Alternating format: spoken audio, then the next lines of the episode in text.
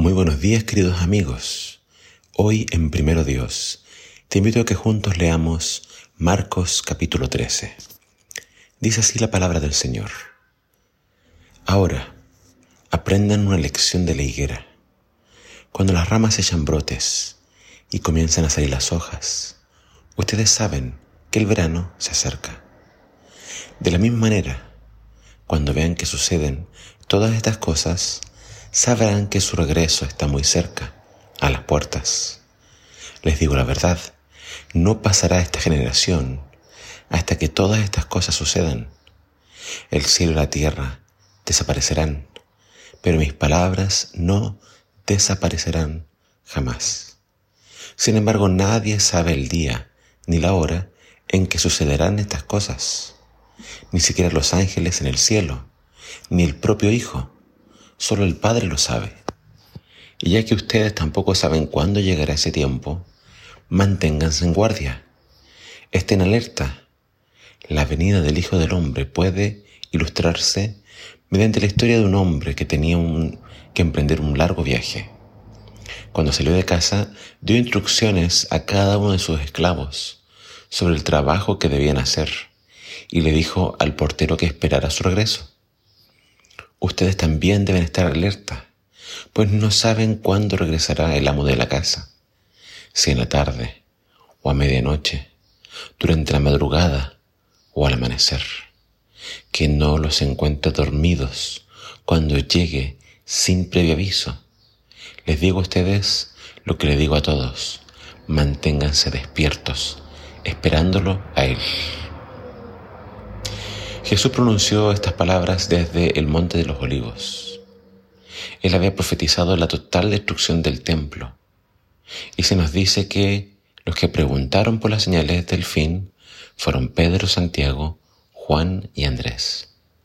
La respuesta de Jesús la pronunció desde este monte, que tiene una vista directa al templo, o que tenía. Después de anunciar las señales, las cuales te recomiendo que conozcas bien, las leas con detención, es que Jesús pronuncia estas últimas palabras y nos recomienda que estemos despiertos, nos anima a velar. Su regreso puede ocurrir en cualquier momento. Hay una mención acá de que todas estas cosas iban a suceder en esa generación. Se refiere a la destrucción del templo. Con esas palabras Jesús estaba diciendo que la destrucción del templo iba a ser pronto antes de, que ellos murieran.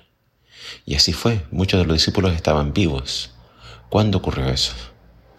Pero con respecto al tiempo del fin, Jesús dice, nadie sabe ni el día ni la hora. Ese regreso puede ocurrir al anochecer, a la medianoche, en la madrugada o justo antes del amanecer. Jesús vendrá cuando muchos no lo estarán esperando. Jesús vendrá en la hora más oscura de nuestro planeta cuando la violencia, la inmoralidad estén en niveles alarmantes. Jesús vendrá cuando muchos estarán durmiendo espiritualmente, cuando muchos habrán dejado de creer, de orar y de prepararse. Las malas, noticias, la maldad, se repite tanto en este tiempo que tiene la capacidad de adormecernos. Las cosas malas y terribles ya no nos asombran tanto hemos perdido la capacidad de ser impactados por las malas noticias. Son tantos los robos, las estafas, los asesinatos, que ya se han vuelto común. Pero nosotros no debemos quedarnos dormidos. No debemos ser indiferentes a lo que está pasando. Todo lo que está pasando nos anuncia que el fin está cada vez más cerca. Vivimos en tiempos solemnes y es en un tiempo de, este es un tiempo de preparación. Que cuando el Señor vuelva, vea que le estamos esperando. Que vea nuestra vida en orden. Que vea que no hemos dejado de creer, no hemos dejado de orar y le estamos esperando. Que el Señor te bendiga.